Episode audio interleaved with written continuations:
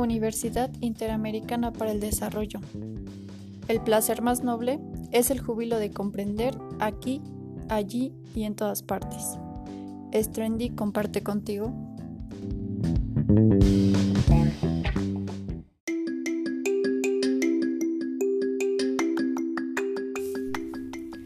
Hola, ¿qué tal amigos de Trendy Unit? Los saluda con mucho gusto Jenny Andrés. En el programa de hoy vamos a hablar a manera de reflexión acerca del marco jurídico como base para el desarrollo de políticas educativas en el país, la forma en que esto ha repercutido en reformas a las políticas educativas en nivel superior, así como también hablaremos un poco de si en estas políticas se ha contemplado la equidad de género como parte esencial del desarrollo educativo en el país.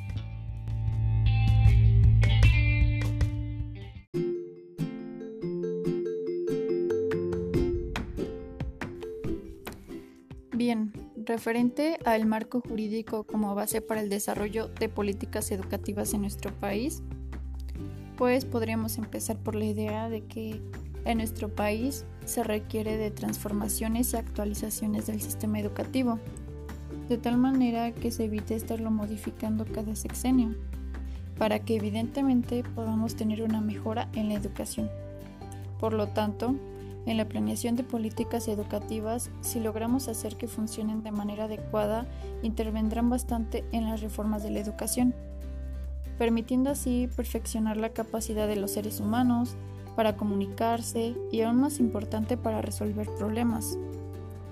Sin duda, el uso de las tecnologías tiene un impacto fundamental en la educación actual, ya que, pues como bien sabíamos, eh, estuvimos en una pandemia eh, pues en la cual ya no era eh, opcional eh, trabajar con tecnologías o no, sino que ya era algo obligatorio a lo que tanto docentes como alumnos nos teníamos que acostumbrar. la educación es un derecho que todos los seres que vivimos en México tenemos. De esta manera pues se requiere que se desplieguen estrategias y acciones que permitan justamente aprovechar las ventajas de lo que conlleva un marco jurídico.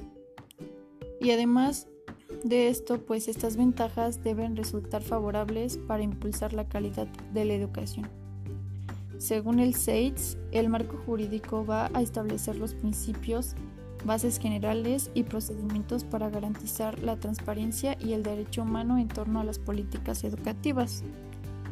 Es un tema bastante reflexivo ya que pues es impresionante que el marco jurídico pretenda de igual forma eh, mejorar la calidad educativa, la cual pues evidentemente en nuestro país carecemos mucho de ella. Es algo realmente que pues muchos anhelamos o soñamos.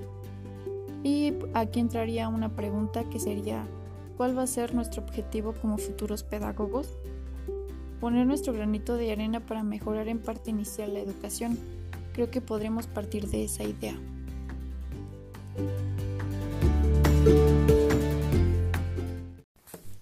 Ahora bien, ¿cómo esto ha repercutido en reformas a las políticas educativas en el nivel superior?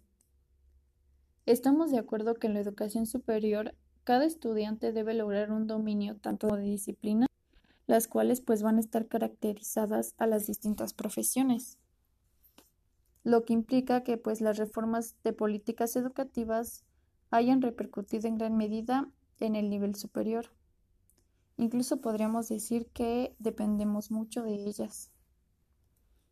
Porque pues al final del día me di cuenta que al estar estudiando la carrera de pedagogía y a la hora eh, de desenvolverme laboral y profesionalmente, voy a tener presente pues estas políticas públicas en cada momento. Y no solo eso, sino que también estas me van a ayudar a poner mis capacidades y habilidades en el mundo del trabajo, y por ende el marco jurídico me va a ayudar a establecer lo que son principios y garantizar eh, la transparencia de dichas políticas. A partir de ello, se ha enfatizado entonces a la planeación como regulación y racionalización de las políticas educativas de un nivel superior. Podremos decir entonces que la planeación o planificación aparentemente ha sido y sigue siendo una característica importante de dichas políticas públicas en este nivel del sector educativo. De esta manera, todo se ha ido conectando y complementando con el fin de que los profesionistas sean exitosos y haya un incremento de matrícula en el nivel superior. Ahora tenemos eh, lo que es si estas políticas se han contemplado a la equidad de género como parte esencial del desarrollo educativo en el país. Como primer punto tenemos que la UNESCO reporta que la participación femenina en la educación terciaria disminuye de forma notable en la transición entre la maestría y el doctorado. Es aún más significativo el descenso entre quienes se incorporan al trabajo académico y a la investigación. La proporción de hombres respecto a mujeres con empleos de investigación es de 71% a 29%. En la mayoría de los países para los que representa datos, la presencia de las mujeres en la investigación va de 25% al 45%. Asimismo, también nos dice que en México la paridad existente en la matrícula de educación superior no tiene correspondencia con la distribución entre hombres y mujeres en la academia. En realidad, creo que en México sí ha considerado la equidad de género como parte importante del desarrollo educativo de nuestro país.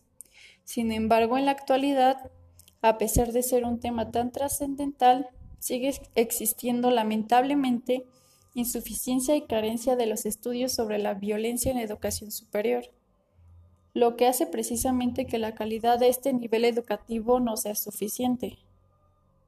Aunado a ello, debo reconocer que existen instituciones que están trabajando con este tema de equidad superior, como lo son RENIES o el IES, que buscan un compromiso con rectores y autoridades, así como el diseño y socialización de propuestas y alternativas para el país. Finalmente, desde mi punto de vista, es necesario que se incorporen políticas educativas de género en las legislaciones universitarias que conformen modelos, planes de seguridad, estructuras, entre otros.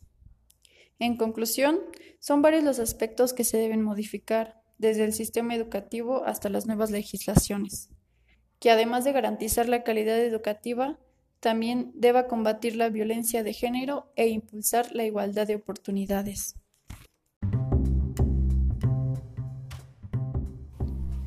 Esto fue todo por hoy.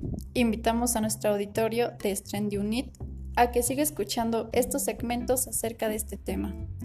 Yo soy Jenny Andrés. Hasta la próxima, aquí, allí y en todas partes.